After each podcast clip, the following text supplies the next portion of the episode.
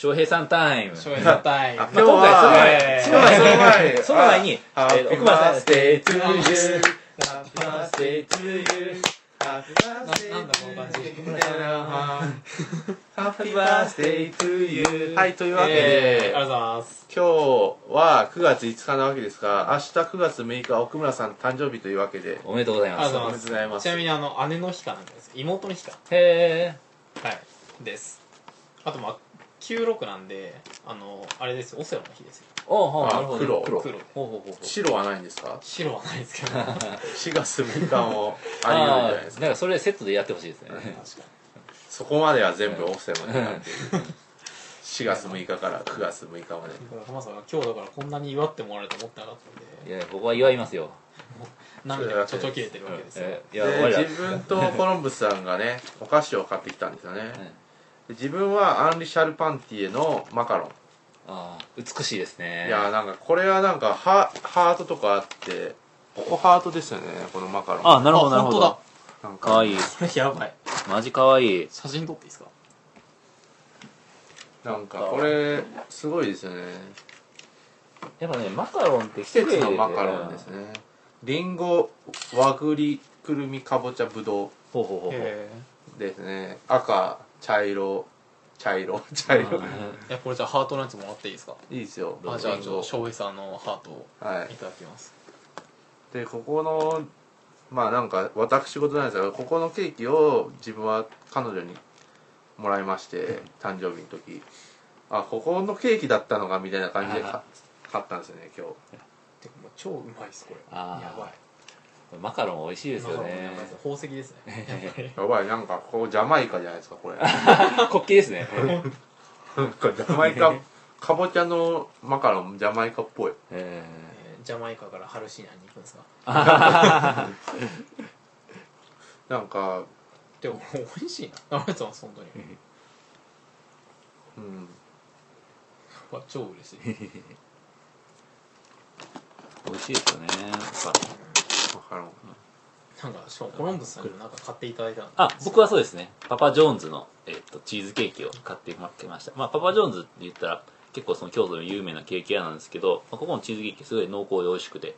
でたまたま奥村さんが同志社の近くっていうのがあって、うん。ここで同志社大学のすぐ近所に本店があるんですね。あそうなんですか？はいそうなんですよ。うんどどこでしたっえっとね、あの、それこそあの、えっと、あの、この今出川の交差点あるじゃないですか。はいはい。これまっすぐ行って、あの、さい、えまあ、この、え右、えっと、右側、えっと、東側の通路、東側の道をずっとまっすぐ歩いて行って、はい。最初の曲がり角を、えっと、右に曲がると、けはいはい。ああの辺りにあるんですね。そうです、あの、だかだからどうしたあの、右に、えっと、左にやから、あの、完売館ですか。うんあれが見えて、あの、完売館を越えて、すぐ右ですね。へまあ、あなんの、かそれ聞いたことありますね自分も。すごい、あの、ちっあの、店、お店はちっちゃい、うんちっちゃいけど、すごい、あの、雰囲気があって、あの、いい店です。ケーキをいただきました。お疲れ様です。ノブさんもどうぞ。あ、どうぞ、ありがとうございます。ちなみに28になります。あ、おめでとうございます。ありがとうございます。もうどんどんまあてかもうアラサーですよ。もう本当おっさんですよ。ですね。美味しい。今日気づいたんですけどうちらは5歳差ずつですよね、うん。古谷さん23で28で33みたいな、なんでまあうまいこと5歳差うん。グループみたいな感じになってるんですよね。いややっぱり多様性がありますよね。うんそれぞれ背負ってる文化は全然違ってて。まあなんかクリスマスキャロル的な何かですよね。うんうん過去未来現在みたいな、いやーでも本当美味しいですありがとうございますマカロンって何なんですかね？どうやって作るんですかね？これはなんか不思議ですよね、なんかあの難し結構作るの難しくて、なんかこのメレンゲですか？の感じを、このふわっとした感じとカリッとした感じを両立させる技術っていうのが、結構難解らしいですね。という感じで、まあこまあ、今週はそのコロンブスタイムじゃなくて翔平さんとコロンブスタイムみたいな感じになってて、いや送る村タイムですよ。すべて奥間さんのためです。いやなんかまあなんかなんか照れるじゃないですか。それでいきましょうか？いやーなんか28になっちゃったどうしようみたいな感じですよ、うん。僕は。まだまだいきますよ。とりあえず、ん。てかもう28になってこんな学生で昼間っからワイン飲んで哲学の話をしていいのかみたいな。話なんですけど。学生最高ですよ。まあなんか一生こういう感じでいきたいですよね。本当にもうずっとこれが続けばいいのにって思うんですよ、そうですね。まあかと思いきや、まあ、さっきの言論のインタビューでも言ってたけど、うんまあ、この日常には必ず終わりがあるんでそうです。まあそここを全力で全力で楽しむみたいなそうです。感じですよね、しかしなんかこうなんとなく終わりなく生きてる感じの人が人間が一人。まあ僕のことですけど。いやいやまあ今日もなんか寝巻きみたいな格好で来てあますねあそうですね。もうなんか朝起きてそうですね今日は今日うんいや全然関係ないけど朝起きたらなんかクーラーが壊れて。てはい。ああなんかつぶやいてました。そうなんですよ。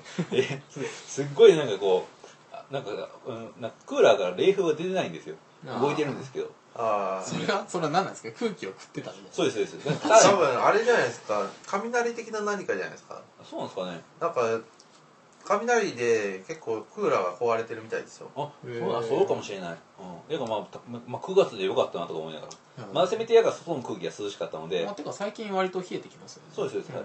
皆さんあの秋の京都にぜひいらしてください。みたいな感じですね。そうですね。また紅葉もありますからね。まだまだですけどね。あれですよね。あのハイキングイベントやりましょう。よそうですね。だから紅葉を楽しむ系のやつ。そうですね。やりましょう。うん。なんかあれですよ。鈴木 X さんもすごいやりたがってましたあそうですか。はいなんでおもうぜひ六甲山とかいいじゃないですか。六甲山？六甲山はちょっときついかなあー僕ねなんかこう結構あの僕あのねこうやって結構最近あの関西クラスのおかげでアウトドア系なイベントに参加してるんですけど僕実はすごい引きこもりのインドアなのでそんな 割となんか息切れしがちかなみたいな。あのなんかこうば夏バテで体力とかなんかこう倒れがちな人間なのでその辺お手柔らかに。まあでもなんか関西って割とそのハイキングスポットがたくさんある。確かにそうですね。六甲をはじめとして、うん。まあ、京都だったらそれこそ大文字山とかそうです。からねああ大文字は皆さん行きますよね。大文字山は割とだから2 3 0分で登れてあとは30分ぐらいか、で登れて上でなんかなんだろう。ねなんかビニールシートとかしていてなんかできますしね、っていう感じで。大文字山読書会か。大文字山読書会。な何するんですか？るんですか。いや大文字で読むなら何かな。なんかこうそういうなんか風水的な何かにしましょう。風水的な何か。ああ確かになんかこう京の京都風水ツアーとかですよね。なんかそこにあの僕のうちの近くにあの生命神社あるんであ。安倍の生命の。はいはいはいはいはい。でそれであの羅生門とか行ったりとかして。ああはいはいいい。じゃないですか。とかまあ適当に話してるわけですが。でもねやっぱりねあのまあ陰陽師昔いう陰陽師っていうのは、うん。結構今でいうゼネコンみたいなうん感じで、うん。つまり都市の設計とかっていうの一点になってたわけですよ。あですよね。だから鬼門鬼門とか。そうですそうです。だからば建物街の配置とか全部そうですよね、だからそういう意味ですっごい予算があの彼らの地で動いてたはずで。だからそういう話聞いてると結構あのまあ単にオカルトっていう面にとどまらないうん。陰陽師とか風水の面白い面っていうのが見えてきますよ。あうん。で結構その辺を自覚的に取り入れてるのが磯崎新さんで、はいはいあの京都のあのあそこ何だったかなえっとシンフォニーホール。じゃあ、なんうん。シンフォニーホールじゃなかった、うんまあ京都のあのシンフォニーホール。ですか。あ違う違う違うは大阪。えっとはい。アルカイックホール。あじゃあは大阪でシンフォニーホールが京都で,、はいでまあ京都のその磯崎さんの設計のあの建築も、うん。結構その京都の風水中に入ったら分かるんですけど、うん。京都の風水みたいなのをすごい意識したなんかこう、うん。まあなんかモニュメント的なものがあついてり。ますね。ええ。なんかあのぐるぐるそうですら螺旋階段みたいな感じそうですそうです。はい。いやまあ磯崎さんっていうのは結構そういうオカルト的なちょっとオカルト的なその風水色も建築にガンガン取り入れる人なんで。磯崎さんって確か確かあれですよね。なんかそのなんだっけその学生の卒業研究かなんかの時にあのなんだっけ原子力かなんかのあああれ作はいはい。はいってませんでしたっけ？あのねだからそう結構だからそういうのがあのあって例えばあの万博の時にあのデメっていうなんかロボットを作ってましたよね、なんか。磯崎さんじゃなかった、まあ、た確か磯崎さんだったと思うんだけど、なんかあのだからずっと残る建築ってなんだろうみたいなことを考えたらしいんですよ、うん。でまあなんかそこら辺の木造の建築とかってやっぱ数十年とか100年とかで崩れちゃうし、うんうんだからコンクリとかもまあやっぱ数十年で、まあ、耐用年数来るわけじゃないですか、うん。だからそういう意味ではずっと残る建築ってなんだろうって言った時にやっぱそのそのなんだろうそのかその原発とかで出てきたその核廃棄物うん。を処理する施設っていうか、うん。あれはだからその半減期が2万年とかそんなレベルなんで、うん。プルトニウムとかだからやっぱその10万年レベルとかで置いとかないといけないみたいな、うん。保管しとかないといけない建築だからそれがやっぱずっと残る建築なんだみたいなちょっとだから突き抜けてオカルトっぽい感じまあでも多分実際そうなんだけどそういうの確かしてた気がしてて。磯崎さんだっけ？ないや違う人かもしれないけど。磯崎さんだって自分のなんかこう、まあ、か海外の、こえー、とこ海外のなんか磯崎さんのなんかコーナーとかでなんかこう人体浮遊の人とか呼んでましたから。ね なんですかそれ。ででなんか今回は調子悪くて飛ばなかったんだよみたいな感じで 周りの人に言い訳したりして。へえ。いやまあそういう変な人ですよ。そうなんですね。だから僕さっきのその安倍の生命の話で言うと僕だから天文学やってるんではいはいはい。もうかなりだから京都っってその天文学の聖地ですよ。ですね、うん。だからその安倍の生命とかあの親戚うんとかって全員やっぱ天文学者でしたもんね、うんだから星の動きとか読んでその吉凶とか占うみたいなのがあったからだからまあご先祖ですよね。うん。うん本当に。あでしかもなんかその1000年前になんかその超新星の記録とか残してるんですよ、おおあいい話ですね、うん、だからそのえー1006年にあの超新星が起きたんですがああで地球で観測されたんですけあどそれがその中国と日本とあとアラブの方うん。でしか資料残ってなくて要するにその西洋とかって、まあ、まあ中世のあたりじゃないですか、うん。だからその神様がそんな突然天空を変えるようなことって絶対あっちゃいけないから、うん。あれ超新星っていきなり星が生まれる現象なんであピカって光る現象なんでだからそこは記録残んなかったんですよ、ーうん。だから西洋では残ってなかったけど日本とかには貴重なそういう資料が残ってたりしてあかなりまあいい話ですよね。っていうのがありつつ何の話だっけ？あそうだマカロンが美味しいって話だああマカロンはマカロンは本当に美味しいですね。なんかそそんな感じですねなんかねそうだからこの間なんだろうそのラジオのコーナーで取り上げられなかったやつをやろうみたいな話したんですよね。だからそのなんか一応その関西クラスターラジオのメインコンテンツとして今週の「アズマン」的なああそういうのなんかなんかあったんですけど まああのね今週はだって東さん今週東さん活発でしたよでももうねさツイートさえまくってましたよね今回。いやとりあえず自分はあれですよねなんか塩姉ちゃんツイートがあれですね。まあこのこのつ一連のツイートはちょっともうなんか暗し暗暗唱というかなんか読み上げるべきですね、うんそうですね。えまあ、割とだから印象的でしたよね。え始まりが今年の夏は娘がプール三昧で真っ黒になって泳げるようになって幸せそうで本当良かったな。インドも楽しかった。娘が今のように無邪気に親を慕ってくれる間は子供優先で生きていこうそんな時期は長く続かないのかってもうこの時点でなんかこうそんな時期は長く続かないんだから、うん。もうそこら辺でね、うん。この辺がもう本当になんかいきなり文学者追力発揮というかっていう感じです。でもそこからいきなりねこのすごい抽象的な思考に飛ぶっていうのはこのえっとこの東さんのやっぱり持ち味というかさすがという感じで。うん。うんまあ個体差っていうやつかね。そうですよね。まあこれでまあぐわっと飛ばしていくと、まあ、動物は群れで生き群れで死ぬと動物は一人になることができない。子供を作るというのはだからこの自分もまた動物だということを確認するとともにしかし人間であるというのは実に孤独なことなのだということを改めて改めて確認する確認経験でもある。みたいな感じでなんかこうそもそも生とは何か人間とは何か動物とは何かみたいなことをなんかこう一気になんかそっちにすごい抽象的な問いに飛んでて。そうですよね。だから僕はだからその翔平さんとかコロンブスさんとか割とその動物人間話とかをするから、はい。なんかまあ割と分かったんですけど、はい。なんかそういう東さんのエッセンスをなんか全て詰め込んだ3ツイートとかそんな感じでしたそうね。ですよすねすごいな結局なんかこうあのやっぱりなんかこういうのがえっ、とまあまだまだ魅力なんですよね。いきなり始まる何かですよね。そうそうそう。なんかあの東さんところってとこ多いじゃないですか、いやありますね。なんかそんな勢いでいきなり始まった感じですねだから確か直前にだからその関西クラスターのキャラクターができたみたいなつぶやきをしてたあそうですね。でそれでなんかやった東さんつぶやいてくれてるとかと思ったらいきなりあのガチトークに入ってたんで。でねあとやっぱりそのね東さんにとってそのこのしおちゃん誕生っていうのがもうだから哲学的にものすごいインパクトだったなっていうのよく思いますね。うん。実際に。まあそういうことなんかその、うん。父として考えるみたいな。そうですね。あるでしょああとあれですよね。この頃話題の福島第一観光地化計画観光地計画うね。ベータ4の話ですね、うんうんあれとかちょっと大賛成ですよ。本当に。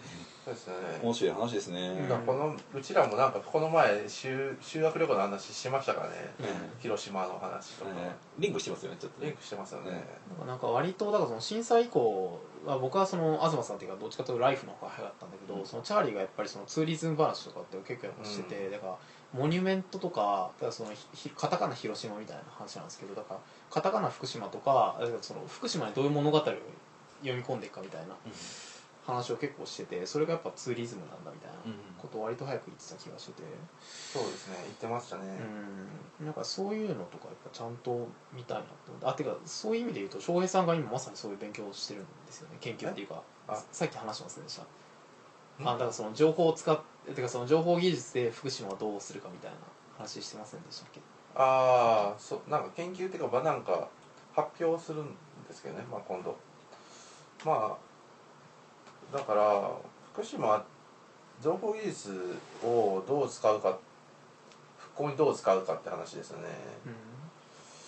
うん。うん。だから現状でだからまあ自分は震災直後と復旧と復興って3フェーズに分けてまあなんかこれは多分傷の手当てだと考えたらすごい分かりやすいんですけどまあ最初は血止めですよね。止血。うん。でだから被害を最小限に食い止めるのがあれですよね。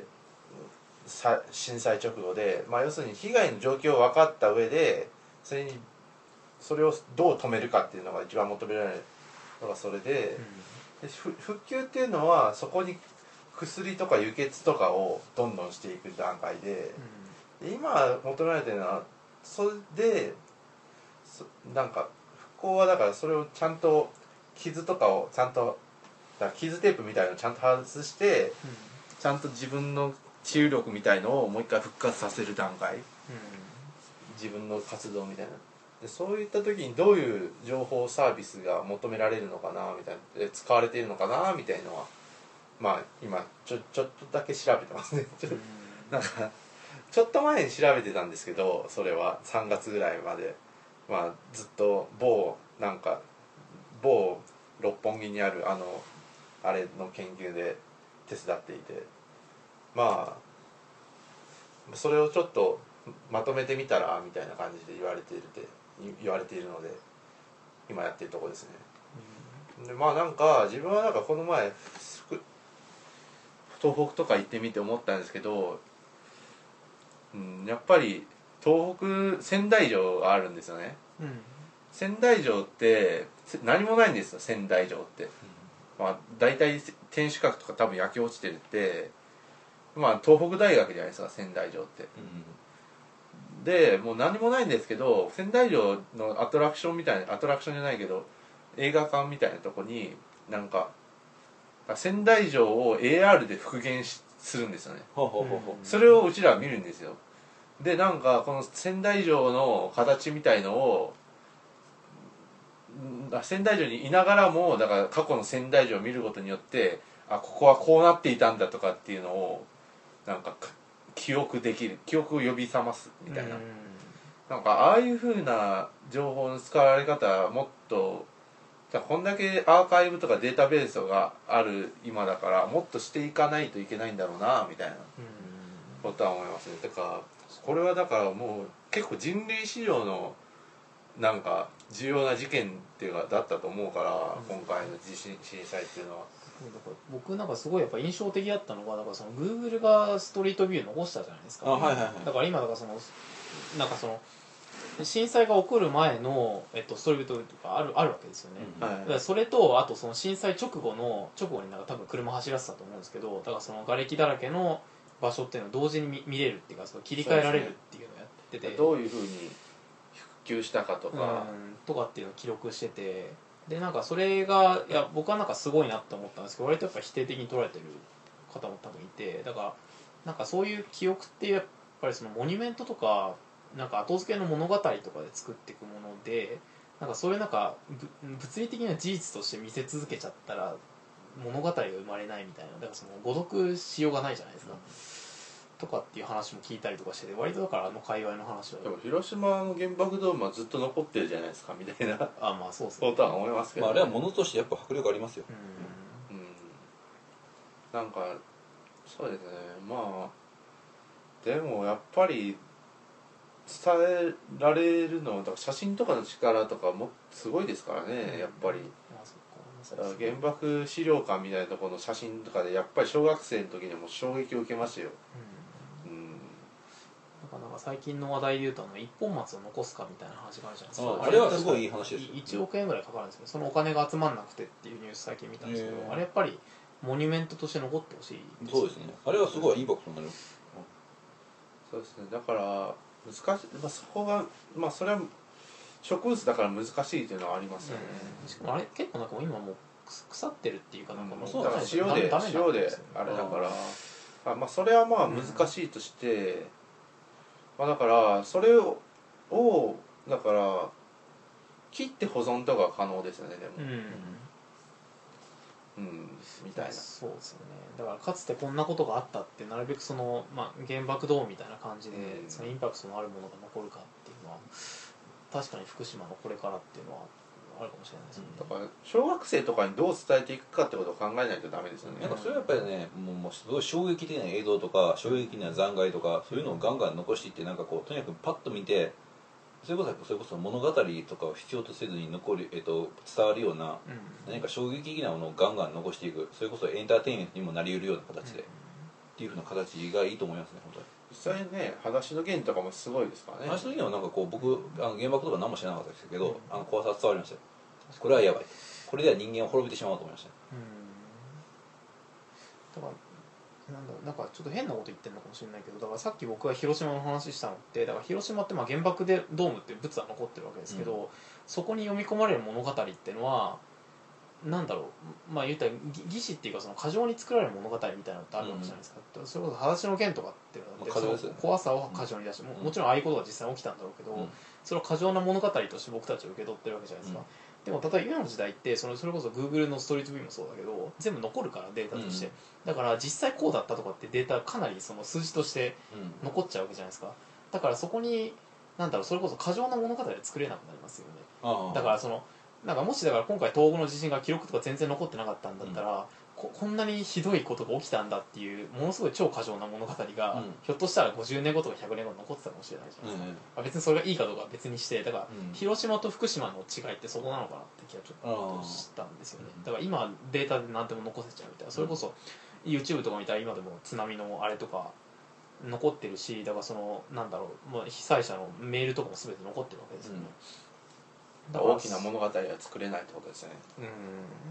まあでもなんかそれはまあ別にもう まあもうしょうがないですけど。しょうがない。やっぱそのむしろなんかそのさまざまな物語がどんどん生まれたらいいなと思ってるわけですよ、だから別々にだから今回の地震はすごい広い場所でそれぞれ被害も全然違っててそうしたものがその違いみたいなものも記録されていかないとダメだと思うんですよね。あだからし首都圏でも帰宅難民とかの問題が起こったりーうん。をしてなんか全然違うなんかグラデーションっていうかなんかいろいろとあって問題も。まあそれぞれがそれぞれなんか記憶されていかなきゃいけないことなのかなみたいな。津波とだから地震もまた別々に考えないといけないみたいな。うんあと原発も全然違いますからね問題が問題として。それらを一つにひっくるめて語っちゃうことの方が怖いかなみたいな。ああまあそうですね。確かそうですねみたいな。にうん。うん。そうですね。そっかまあという感じで多分ベータ4がだからそういう話になるんですよね。だからそうですね。ツーリズムとかだからその、と土地にどうやって物語を読み込むかみたいな。なんかまあ福島観光地化計画ですよね、うん、それこそなんか、まあ、僕はそのライフリスナーだったんでそのチャーリーがそのなんだろうあのそれこそ慶応の聖地巡礼みたいな話とかもしてて、うん。だから何もなかった土地にいきなり物語が生まれてみんなそこに行ってお金を落とすみたいな、うん。それって結構すごいことじゃないですか。素晴らしい。だからそういう後付けの物語をどうやって作るかみたいな話も含めて、あれなのかなって気は。えーまあ復興とかは単純にその福島がだけが頑張ればいいって問題でもなくてやっぱり観光とかそういうのも含めてあれですよ復興って言えますかね。福島の人だけが頑張ってても復興はできないですからね。外とこうなんかコミュニケーションが生まれない限り。いやまあガンガンやからその人が観光に行かないとそれやっぱお金落とさないとやっぱ無理ですよ。うん。うんこの前東北に行って思ったことは観光客がすごい多かったんですよ。あそれは本当にいいことですね。わかんないけど。まあ自分はうんなんかああいうのをどんどんしていく方していかないとダメなのかなみたいな。そうですね。うん。まあそうかそうですねなんかだからまあそこら辺の話題はちょっと一回整理したいなと思ってたんでだから多分だからそのこの間ベータ3の読書会やったんでベータ4に向けての読書会でなんかそういう都市論とかなんかそういうのやろうかなみたいな話もして郊外の話とか。郊外話とかしたいなって話もして。地方郊外都市みたいな。結構だから調べ始めるといろいろあるじゃないですか。それこそこの間のスマトラの2009年の地震ってあ津波があったじゃないですか。あれもだからそのなんだろうそのモニュメントを作ろうって話になったんですよやっぱり、でそのモニュメントを作るのでやっぱその建築家の大御所建築家のコンペティションみたいなのがあったりとかしてて、それぞれコンセプトが全然違ったりとかしてて、うん。そこにやっぱ政治的な何かがあったりとかうん。いろいろしててだからそういうのとかもちょっと掘り下げるとなんか福島そのカタカナ福島とかも含めてうん。ちょっといろいろ考えられるのかなみたいな。そういうのありますよね。だからそれは911のなんか建築でもあの記念碑のコンペありましたよね。あれ結構問題になりましたよね。問題になったんですよね。僕は安藤忠子良かったと思うんですけどね。うんあれ結局誰が撮ったんだったっ今日はあれですねあのけゲイリーだっけ？忘れたけど。えっとねえっとあの人リベスキンじゃなかったでしたあそうリベダニエル・リブスミトは、ええうん。そうだそうだ。あ結構そうだそうだ。あの塔がいくつか立ってるやつ。そうですね。あでもあれもなんかそう最初のコンセプトからどんどん変更されていったみたいな話を聞きましたけど、ああそうそう。だからそのリベスキント問題っていうことがあのどんどん変あれ結局だからそのあそこのと地権者っていうか、うん。あそこの土地を持ってる人がやっぱ決定権っていうか発言力があるから、なんか割と高城的な感じでだからそのうんモニュメントを作ろうとかっていうリベスキントとか建築家の意見を無視して割とその商業施設にしようみたいなのとか結構あったらしくって難しいですよね。まあ、建築ってそういうのはそういうのですよね。ま あだからあれはなんかニューヨークのど真ん中だからそうなったのかもしれないけど、福島みたいに、うん。そのもともと観光資源とかあったのかなみたいな地域とかとまた別の物語を作っていかないといけない、あそうあとねやっぱそのタイムラインの批判とかでうん。福島ってもう結構もう放射能でやられてるから、そんな観光地化絶対無理だしそんなん進めるとか、えっとあまりに無責任だなみたいな話あったんですけどまあ放射まあ東さんの提案っていうのもそういうこと今から今からこう観光地にしようっていうんじゃなくて結構何十年先の話をしようみたいな話の一環だし一環だしうん。あとまあねあのぶっちゃけ僕放射能とかでもうん。別になんかこう行きたくて行くふうには全然行ったらいいんじゃないかなと思いますよなんかこう単純に人間はなんかこう面白いものを見たいっていう欲望があってうん。でその中の一つになんかこうなんか別に放射能でも自分で浴びたきゃあ全然あの自由に浴びてもいい僕いいと思ってるので、まあ、あとまあこういうことを言うときっと炎上するんだろうけど、はいまあ線量的にはそんなにですよね。だからそのえ F1 の近くに行かなければ全然大丈夫だと思うんですけど、それはやっぱ20キロ圏内とかさすがに心配かもしれないんだけど、てか多分僕今年結構その飛行機とか乗りまくってたんで、うん。多分そっちの被爆量の方が多いですよ。まあそうですよね。だからまあ本当にやっぱあのああいう放射あの放射能に対する恐怖感っていうのはまあでもまあ、まあ、これも取り除くことが不可能だっていう話ですよね、まあですよ。だだからそれは別になんかそういう人はこ放射能が怖い人たちにだからそのぼ今僕みたいなその数字が大丈夫だから平気みたいな話ってやっぱ通じないし、そういう言葉ってやっぱ言うべきじゃないとうん僕も思うんで、うんちょっとそこら辺のディスコミュニケーションっていうか、うん。だからまあこの辺はまあコミュニケーション諦めるとしても、まあとりあえずまあそういう意味でもなんかこう観光地化計画なかなかまあそういうことまあまあ本当にだから今まあそれこそさっきも言いましたけどその将将来の理念の話なのでうん。でその理念としてその福島を観光地化するというのは全然ありだと思いますね。素晴らしい話だと思います。そうですね。翔平さんはどうですか？割とそういうのには賛成、いやもうまあ賛成ですよそりゃ。賛成ですしうんそうしないとダメなんだろうなっていうのはありますよね、うん。なんか。だからねなんか福島のために祈るとか言ってもうん。どうしようもないわけど祈られてもなんか人は生きていけないですからね。うん。お金を落とさないとみたいなそうですそうです。そっか。あそそこでさっきのスポーツの話だけどマネタイズ問題みたいな話も。あもう完全にそうですね。そのなんかなんだろうその工学的設計でどうやってお金を落とさせるかみたいな。のとかにもなってくるのかいやだからまあだから普通に人は移動しないことにはなんか経済とかも活性化しないですかね、うん。人もお金も移動させるようなシステムをどんどん作り上げていかないと人口減ってるんだから日本全体がもっとツーリズムとかもっと活発になっていかないとダメですよね。そうです。基本的に考え方として。福島だけの問題でもないですよこれは多分。日本全体がなんかもっと活発にまあ確かまあ、こう観光地化っていう戦略ですごい成功している都市といえば私たちが今ここに住んでいるあの 京都なわけにです京都の文脈力はやばいです京都やばいです。あのねあのだからまあこれもよく言う話ですけど奈良と京都を比べて文化財の質とか量で言ったら奈良の方が圧倒的に勝ちなんですよ。うん。しかし日本かもありますそうですそうです。しかし日本人のイメージとしてはもう日本とは京都であるみたいな感じになっちゃってるんですよね、これはブランディング力ですよね。そうこのブランドブランドニング力そうです。このブランドを生む物語の力、そうだ京都行こうですよ。このねえっと才能というかねあのこういう努力はあの見習うべきだと思いますね。そうだ福島行こうですよ。うん。でも福島行こうはなんかこうしみじみになんか こういうふうに思うような感じではないかもしれないけど。なんかそれこそサッカーで成功したのはプレミアリーグなんですけど、ブランディングってすごい重要でうんなんですかね。まあだからセリエ A とかもうだから90年代は全盛期だったわけですよ。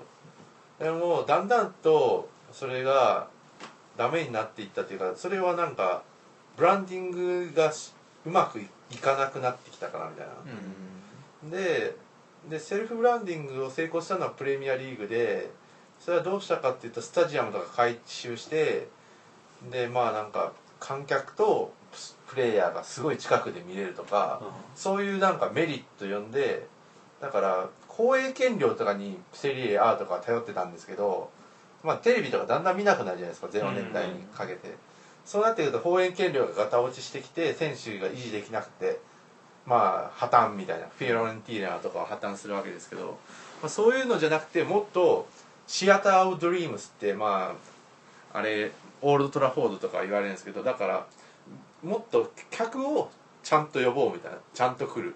ストックをどんどん作っていったんですよ、ストックっていうかまあだからサポーターをどんどん作っていってでまあなんか海外の人とかもそういうすごい綺麗なスタジアムとかで見たいとか言ってしツーリンツーリズムですよね。そういったなんかものをどんどん作っていった結果プレミアリーグっていうのは今のなんか世界最高のリーグみたいな感じで言われるようになってきたんでなんかそういうのはブランディングの力なのかなみたいな、あとはだからまあすだプレミアリーグがよくやってるのはアジア遠征とか、はいはいはい。そこら辺でファンを囲ってきてその人たちのツーリズムとか、まあ、物を買ったりとか。うん。あとはテレビ見たりとかの CM 料とかそういうのを拾ってくる。なるほどね。あの言論は全国を回るべきですよね。そうですね。全国暗記はしてほしい全です。国全国全国暗記でこうねなんか天皇の全国 みゆきみたいな感じで。だから結構だからわかんないですけどそれはなんか来る人はもしかしたら少ないかもしれないけど暗記し毎年暗記しているみたいな事実があればあ今度行こうみたいなこだからとになねあのっていて。日本とは何かっていうと天皇が足を踏み入れた土地だみたいなところがあるわけですよ、うん、そういうところはありますよね、やっぱまあ今の話もそうですけど続けるって大事ですよね。そうですそうです。ねインターネットとかそういう時代になってきたらより続けたもん勝ちみたいな文化が。本当それは思いますよ。だからその結局なんか変なことでも続けてるとそれがなんかだってアートとかだとよくあるんですけどなんかその例えばサイト・オンブリっていうアーティストがいるわけですけど彼はそのなんかなんだろうボールペンでぐるぐる丸描いたような絵しか描かないんですよ。でもそれをもう何十年も続けてるんですよだからもうそれがもうブランディングになってるっていうかだからそういう絵がものすごい高く売れたりもしてるわけですよね。だからそれってそのなんかぐるぐる丸描いてるだけなんだけどそれでさえアートになっちゃうみたいなだからそう続けるみたいな、だから「ほえ」って言い続けりゃいいんですよ。あそうですそうそう。思いますだそれはそうからホエーの感染力やばいですよ。あれだから最近僕のタイムラインとかでものすごいいろんな人がホエーって言ってますからねそうなんですよ。ほえ結構東さんも時々使いますからね。いやもう日本ホエー化計画ですよ。うん。そうなんですよ。なんか続けることなんですよとりあえず。いやだってそうですよ。例えば福島の募金とかにしてもなんか例えば1年間募金し続けましたとかだとまあちょっといい人じゃないですか。だけどそれを例えば50年間福島に募金し続けましたとかだとなんかすごいじゃないですか。そうですね。なんかとてつ1もない年間だから1ヶ月100円とかでもうん50年間続けたら らとてつもない物語になるでないですよね。だからやっぱりなんか人って結構やっぱその時間とかに簡単だその時間が質になるっていうか、うん。そういうのってかあるのかなって気がしますよね。うん。そうなんですよね。なんかあなんかかなり真面目に福島の話を。うん。そんだけだからうん。すごく物事が移り変わっていく時代に変わらないものっていうのはやっぱり大事なんだなみたいな、そうまあそういうのを大事にしていきたいですよね。関西クラスうんうん。だからこそ。タ ーだからこそみたいな。そうですね。ね。まあこんな感じですよね。まあ一応まあ